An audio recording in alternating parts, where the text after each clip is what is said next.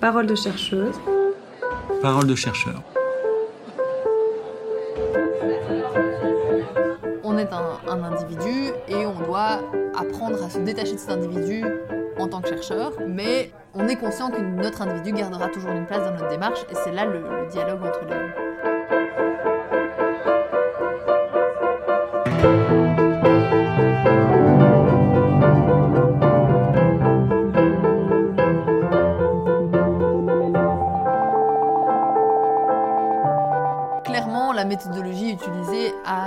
Place importante pour notamment forcer ce détachement et, et créer cette distance.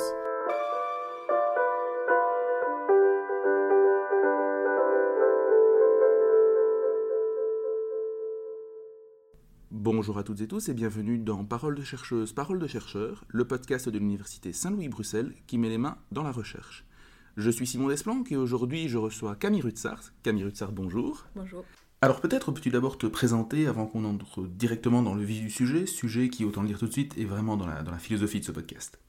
Alors moi je suis une chercheuse en histoire, je suis aussi assistante ici à Saint-Louis et je fais des recherches dans, dans le cadre de ma thèse à Saint-Louis et à l'UC Louvain. J'étudie l'histoire médiévale avec un aspect assez genré puisque je m'intéresse avant tout aux femmes de pouvoir et au rôle qu'elles ont pu tenir euh, à la fin du Moyen Âge dans nos régions. Alors je tiens à préciser d'ailleurs que tu t'intéresses à la duchesse de Bourgogne et je précise donc qu'il s'agit bien de la vraie duchesse et non pas de la bière. Les amateurs, euh, enfin les itologues parmi vous euh, seront peut-être un peu déçus. Du coup, tu as supervisé la rédaction d'un- d'une série d'articles qui est parue dans les cahiers du CRIDI. Donc le, CRIDI, pour euh, les auditeurs qui ne le connaîtraient pas, qu'est-ce que c'est d'abord? C'est le Centre de recherche en histoire du droit et des institutions, qui est l'organe de recherche de Saint-Louis pour euh, bah, notamment tous les chercheurs en histoire et certains chercheurs en histoire du droit spécifiquement. Et du coup, donc, ce cahier avait, ce numéro spécial du cahier avait pour titre L'objectivité en sciences humaines, un idéal régulateur. Alors, vous avez coécrit ça en fait à huit mains, puisque vous êtes quatre à avoir écrit le, le numéro. Ah, pardon, vous êtes trois. Alors, est-ce que tu peux rapidement peut-être présenter les co-auteurs euh, ou les Ouais. co-autrices de, de ce Alors, numéro? j'ai travaillé avec euh, Camille Bans, qui est aussi une doctorante euh, en histoire à l'UCL et elle est en collaboration avec la KU Leuven. Elle est chercheuse associée au Crédit et elle s'intéresse avant tout à l'histoire du genre et des sexualités au XXe siècle à travers les jeunesses chrétiennes, donc le rôle que ces organisations peuvent avoir sur la sexualité dans, euh, dans, la, dans la vie de tous les jours euh, de ces jeunes. Sexualité et sa régulation, je suppose. euh, Oui, ouais. c'est ça, un petit peu le, le discours de l'Église, le discours des jeunesses chrétiennes sur le mariage, sur la sexualité, sur la reproduction, etc. Et elle a la particularité aussi de faire de l'histoire orale, ce qui est quand même relativement neuf comme démarche. Euh, et la troisième personne avec qui on travaillait, c'était Émilie Colpin, qui elle n'est pas historienne de formation, elle est philologue en euh, On lui classique. pardonne. Voilà, c'est ça. Mais ça, philologie classique, c'est presque de l'histoire, donc ça fonctionne aussi. Et puis elle fait pour l'instant, elle est en deuxième master en droit, dans le but de commencer une thèse en droit romain euh, incessamment sous peu. Et elle est également assistante en droit euh, ici à, à Saint-Louis. D'accord. Donc on voit qu'il y a quand même euh, une lame de fond assez similaire dans vos parcours malgré tout, en dépit donc peut-être de backgrounds un petit peu différents et de périodes historiques un peu, un peu différentes également. Mais donc vous avez écrit cette, ce, donc, ce cahier, l'objectivité en sciences humaines, un idéal régulateur. Pourquoi en fait avoir choisi ce sujet? Alors, la première démarche qu'il y a eu, c'est qu'on nous a proposé en fait de faire un, cahier du crédit spécifique par des jeunes chercheurs et donc plutôt des doctorants. Et on s'est retrouvé à trois sur ce projet à se dire qu'est-ce qu'on va faire justement pour fédérer nos intérêts? Tout en restant dans une ligne commune et dans une ligne aussi qui permette au crédit de s'y retrouver puisque et Camille et moi ne faisions pas du tout du droit euh, de l'histoire du droit a priori. Donc il fallait quelque chose d'un peu large et c'est comme ça qu'on s'est dirigé d'abord sur les sciences humaines en général pour avoir une multidisciplinarité qui correspondait à nos trois profils et aussi éventuellement à d'autres profils du crédit qui voudraient euh, proposer par la suite un article. Ensuite, l'objectivité en tant que telle, c'est quelque chose qui revient facilement dans nos questionnements personnels, dans notre façon de travailler, dans notre méthodologie. Ça a été quelque chose qui était présent aussi dans nos différentes formations, où clairement c'est dans l'air du temps, mais aussi dans la réflexion de tout un chacun par rapport à son sujet ou par rapport au rôle qu'on a dans ce qu'on fait. Et c'est à partir de ça qu'on s'est dit qu'il fallait qu'on y réfléchisse un peu plus. Et donc on a choisi de, travailler sur l'objectivité en se posant la question de quel est ce rôle de l'objectivité dans, les chercheurs dans la, la recherche en sciences humaines et comment est-ce qu'on fait dialoguer l'objectivité et la subjectivité comment est-ce qu'on arrive encore aussi à valoriser une recherche qu'on commence à reconnaître de plus en plus comme subjective, puisque propre au sujet qui la travaille.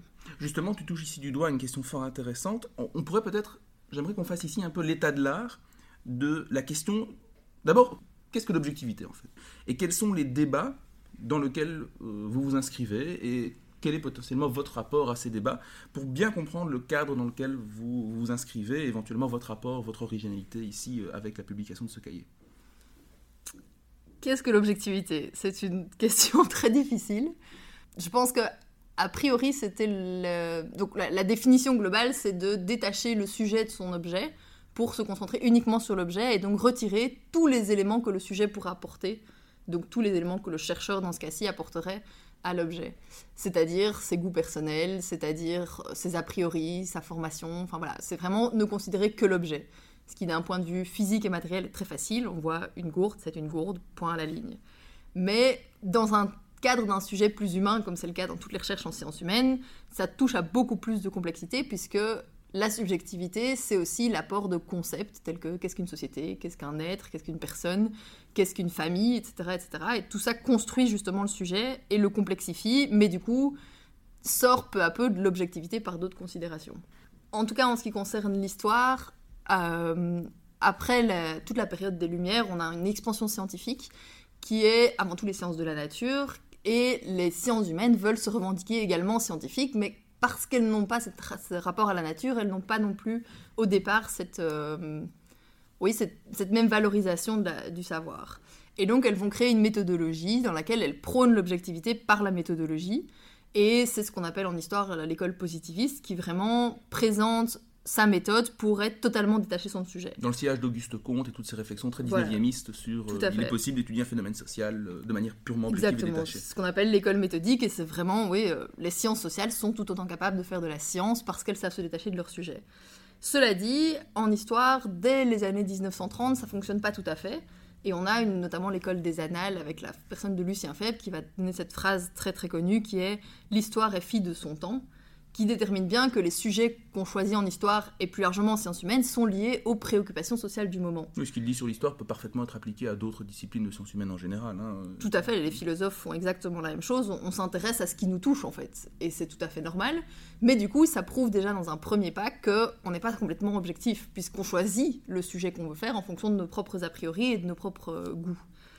Et par la suite, durant tout le XXe siècle, c'est une idée qui va se développer peu à peu. Et ici, depuis les années 80, on voit vraiment que, encore au-delà de cette perspective du choix du sujet, on a l'apport de la subjectivité par notre langage, par nos concepts, qui vont peu à peu interférer dans la recherche et qu'on commence à reconnaître comme inévitables.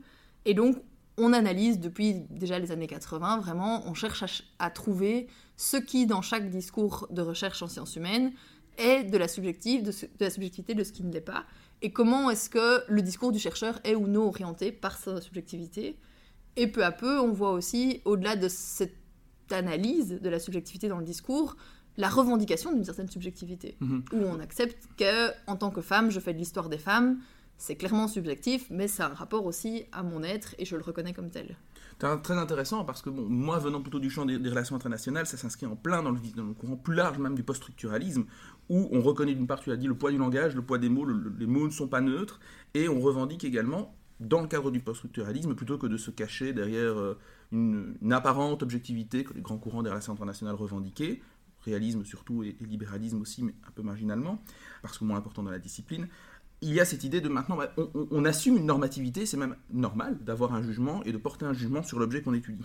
Mais donc voilà, aujourd'hui on en est, euh, on est, on est en 2023, et on a donc cette réflexion, on sait que l'objectivité, c'est un idéal, mais qu'on ne peut pas l'atteindre. Et donc, est-ce qu'il y aurait quelque part une subjectivité admise et une subjectivité qu'on cherche à, euh, à, éviter? Et, dans et où est la limite en fait, quelque part? Puisqu'on sait qu'on est subjectif, mais où mettons la frontière entre la bonne et la mauvaise subjectivité, un peu comme le bon et le mauvais chasseur?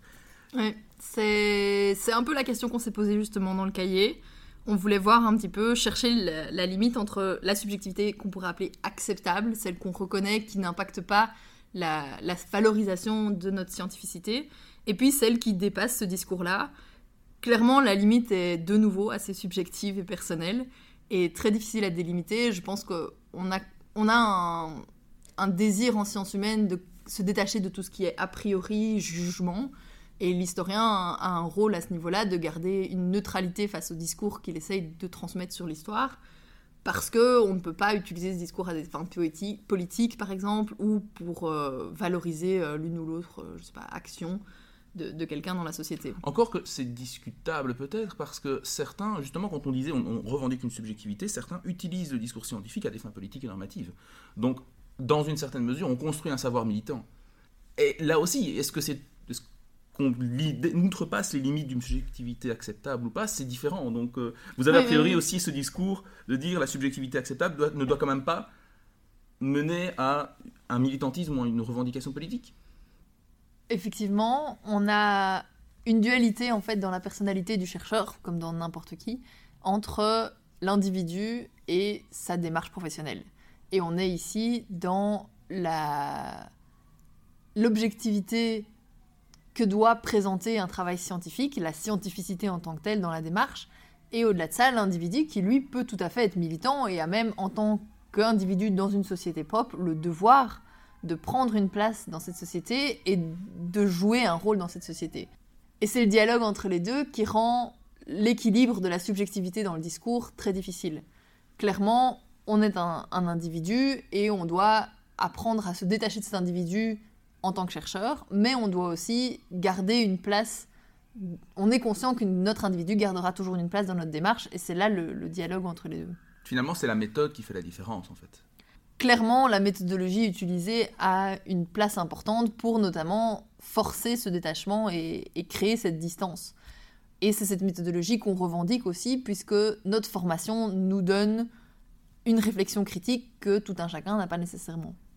En outre, le contexte de production peut aussi avoir un impact. C'est-à-dire C'est, On n'a pas le même rapport à de l'histoire qu'on voit à la télé, qui est par définition euh, sensationnel, euh, pour attirer, etc.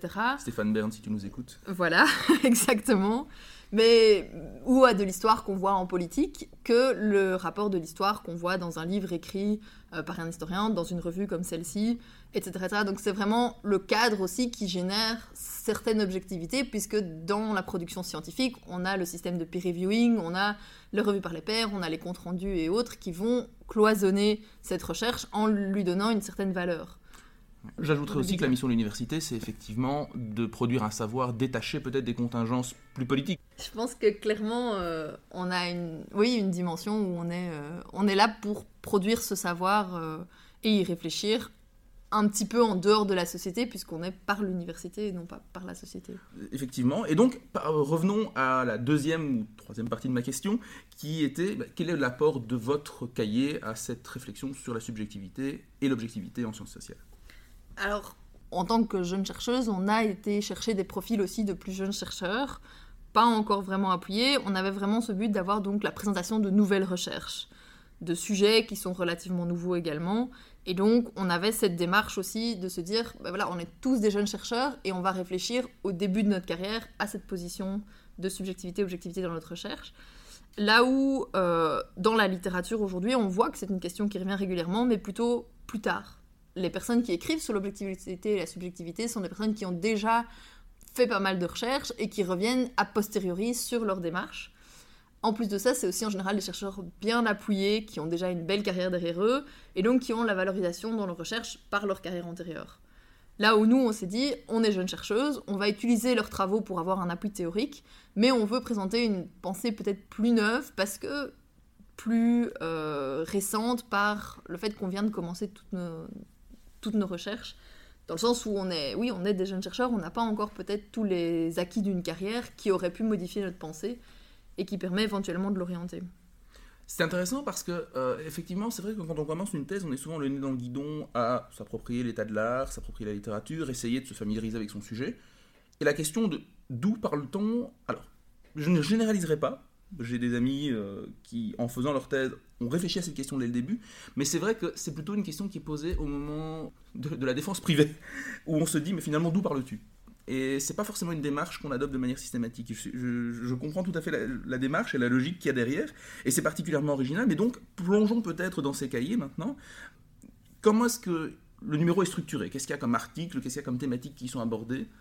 Alors, on a, outre une introduction et une conclusion, deux grandes parties pour cet article. Dans la première partie, on a plutôt essayé de rassembler trois articles qui parlaient de la subjectivité telle qu'elle est décrite, utilisée par les acteurs historiques. Et donc, ce sont trois articles qui s'intéressent à des moments du passé où certains acteurs, certains personnages ont utilisé leur subjectivité, ont raconté leur subjectivité dans des sources.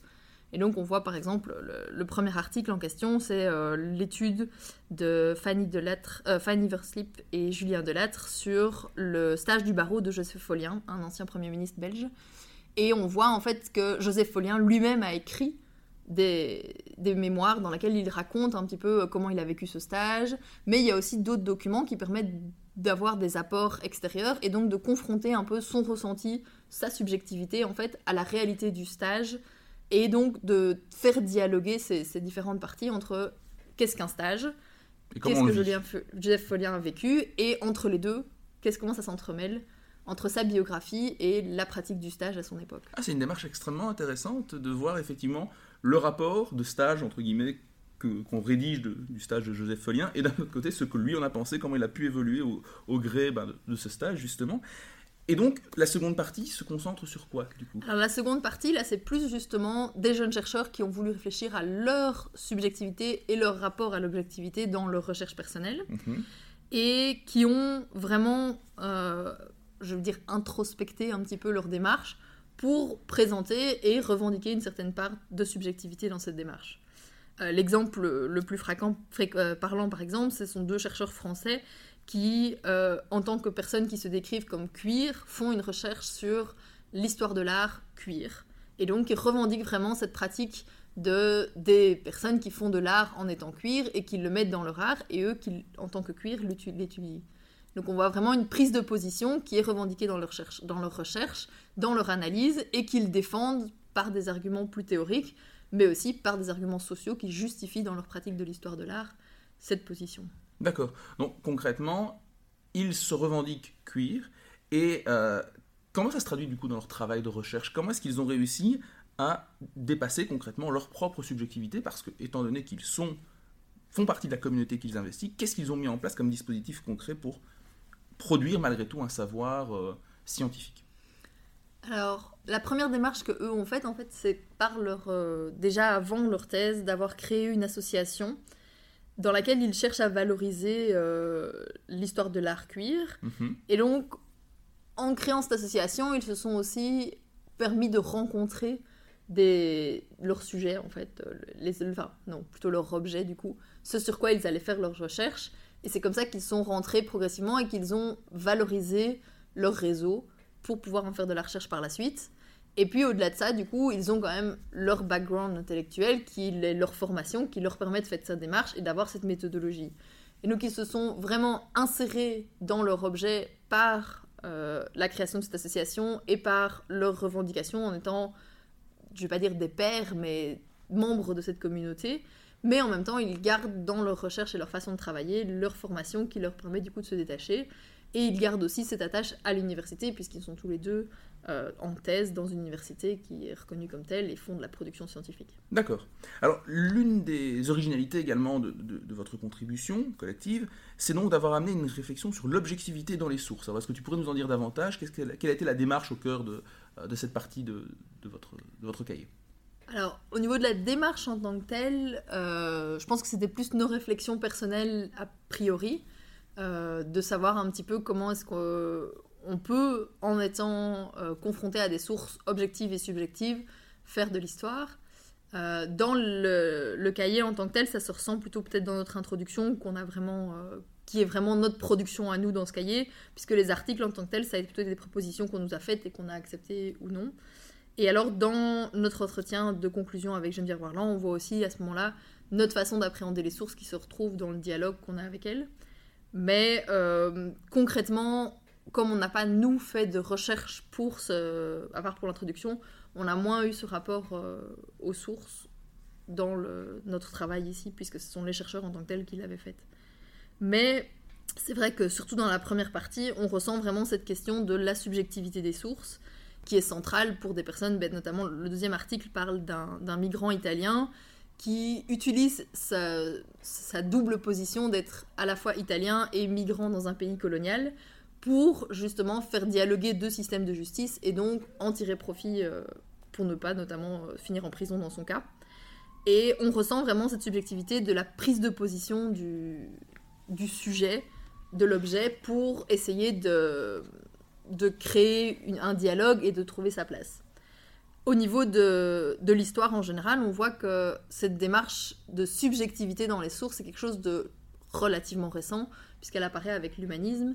Euh, on redécouvre l'homme qu'on replace au centre de la, de la réflexion intellectuelle. Ça s'amplifie notamment aussi avec les Lumières, et on voit cette position de je m'écris, je me raconte, et j'accepte ma place dans la société pour l'utiliser. Et donc vraiment dans les sources de temps moderne et de l'époque contemporaine, c'est quelque chose qui est fréquent, et qu'il est important de pouvoir faire dialoguer avec d'autres documents pour justement mettre en perspective la perception du sujet, sa subjectivité, et le, le reste de l'histoire. Dit autrement, il est beaucoup plus difficile d'avoir le ressenti peut-être d'un homme ou d'une femme du Moyen Âge, étant donné qu'on n'avait pas l'habitude de se décrire et d'être dans une démarche introspective. On revendique une objectivité peut-être à l'époque, mais qui n'est peut-être pas objective du tout, mais qui en tout cas en a toute l'apparence et on n'a pas cette habitude d'introspection. Tout à fait. C'est vraiment au Moyen Âge, on voit vraiment que la production de sources, on ne s'écrit pas en fait. On ne, se- on ne parle pas de soi. Alors, on peut demander à d'autres de nous écrire. C'est le cas notamment de toutes les royautés qui vont Mhm. utiliser des chroniqueurs pour raconter la grandiosité de leur règne, de leur pouvoir, de leur pays, etc. Mais clairement, on ne s'écrit pas soi-même, notamment parce que beaucoup de gens ne savent pas écrire, parce que le parchemin coûte trop cher, et donc on ne peut pas se permettre de, s'écrire des lettres, d'écrire un journal intime, etc. Donc on a un détachement de ces sources, où on voit aussi dans les sources qui sont utilisées que la narrativité d'une chronique, d'une annale, va être vraiment euh, liée à la personne qui l'écrit, qui est en général du coup détachée du souverain, même si c'est lui qui l'a mandaté. Et à côté de ça, les autres sources dont on dispose sont des sources de la pratique, comme de la comptabilité, euh, des lois, des ordonnances, etc., qui du coup, elles, ne sont pas du tout euh, subjectives par définition. Il y a des mises en position, des formules de politesse et de respect qui en donnent une sorte de subjectivité, puisqu'on parle de très chères euh, personnes, etc. Mais ça reste des formules telles quelles créées pour, pour valider en quelque sorte la loi, pour lui donner sa formalité. Et à côté de ça, ça reste quelque chose de totalement, euh, je veux dire, construit et objectif si on veut, puisque c'est la loi dit que et point. C'est intéressant parce que du coup, comment, toi qui étudies les femmes de pouvoir du Moyen Âge, justement, comment est-ce que, qu'est-ce qu'on peut faire ou ne pas faire quand on utilise ces sources? C'est difficile du coup de savoir comment ces gens pensaient. Or, c'est quand même une démarche intéressante en histoire de comprendre la mentalité d'un décideur ou d'une décideuse politique, justement, de savoir dans quel état d'esprit il était au moment où il a pris une décision qui a pu changer la face du monde ou en tout cas la face de son, de son état. Comment est-ce, comment est-ce qu'on remédie, comment est-ce qu'on pallie ce manque en fait? On essaye. Clairement, on essaye. Euh, je dirais pas qu'on y arrive à chaque fois, parce qu'on est euh, d'abord face à une construction mentale qui est pas du tout la même que la nôtre, et donc qui est très difficile à percevoir. Essayer de comprendre comment, qu'est-ce qu'ils ressentaient, comment est-ce qu'ils appréhendaient les choses, c'est quelque chose qu'on n'est pas capable de faire.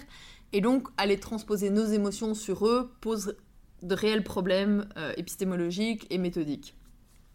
Cela dit, on peut quand même, euh, à travers plutôt, je dirais, des méthodes quantitatives, donc le fait d'avoir plusieurs données qui se cumulent, de dire, ben voilà, telle personne, elle va à la messe, je sais pas moi, 50 fois par mois, alors qu'une autre va en moyenne 30 et que la plupart des gens sont à 30, c'est qu'elle est plus dévote que les autres. C'est une perception, on n'en a pas de preuve, mais on peut tendre à certaines hypothèses comme celle-là parce que la quantité, la fréquence de quelque chose indique cela. Mais ça reste des hypothèses, on n'a pas, à ce stade-ci, vraiment, on ne peut pas affirmer elle ressentait ça ou euh, elle imaginait ça. On n'a pas la construction, on n'a pas même pas les sources en fait pour pouvoir aller aussi loin.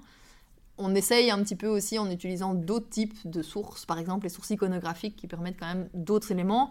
Mais de nouveau, on revient sur le principe d'éco-document où dans les temps modernes, on voit les perceptions par les tableaux de l'intimité familiale. On représente la maman avec ses enfants, etc.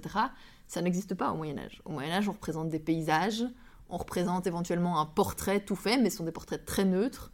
Et on n'a pas du tout cette euh, intimité dans le- la reproduction iconographique. Limite, ça appelle à un bouquin qui s'appellerait Histoire des émotions, quelque part, parce que, Oui. ou Histoire des, de, de la représentation des émotions, puisque c'est très déstabilisant en t'écoutant.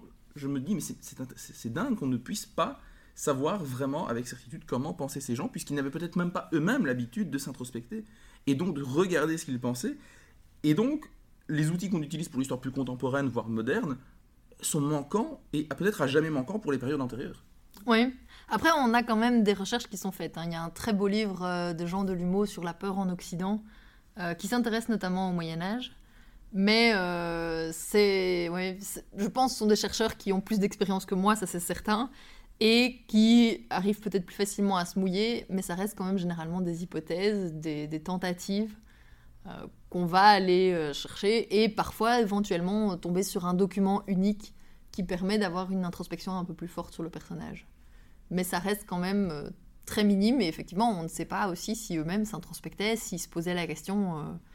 Qu'est-ce que je ressens? Voilà, qu'est-ce que je ressens? Est-ce que je suis heureux? Simplement cette question-là, c'est quelque chose de relativement moderne, et on ne sait pas si ça existait ou pas, la question de est-ce que je suis heureux?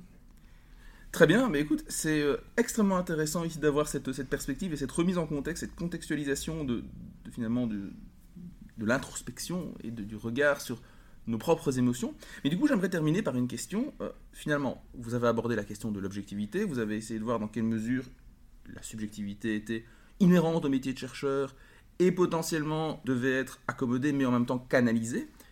Mais finalement, j'ai envie de poser une question un peu pour la gratter. Quels étaient vos propres biais méthodologiques en abordant ces cahiers-là? Est-ce que vous aviez déjà une vision?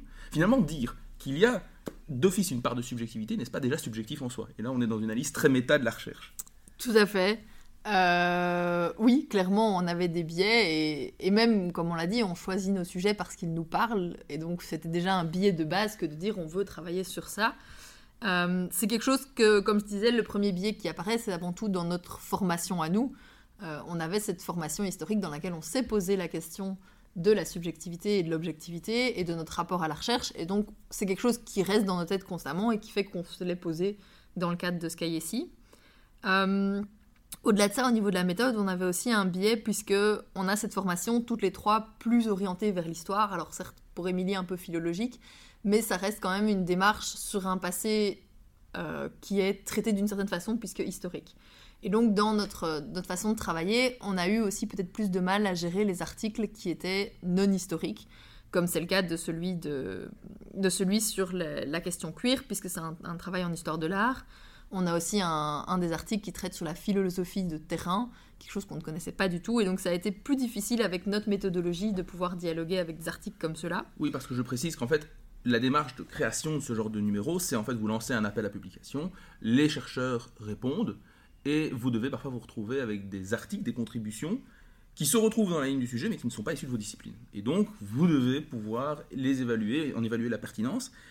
Et dans ce cas-là, vous dispatchez, euh, comme on dit en mauvais français, à des relecteurs du champ disciplinaire dans lequel s'inscrivent ces chercheurs, qui eux vont pouvoir évaluer le caractère scientifique ou non euh, de l'article en question, en processant, disons, la démarche de peer reviewing classique. Ouais. Quels sont donc les autres biais que vous pourriez avoir au-delà de vos, vos apports méthodologiques Mais justement, Par rapport à plutôt ça, on a eu, euh, on a, il nous est rapidement apparu un autre biais, celui d'être formés toutes les trois dans une université eurocentrée avec une méthodologie pratique. Et quand on a reçu des articles, on a reçu notamment des articles venant d'Afrique, et on a très vite été confronté à un problème de notre méthodologie n'est pas la leur. Et notre méthodologie impose qu'on n'accepte pas ces articles-là parce qu'ils ne fonctionnent pas avec la façon de faire scientifique en Europe.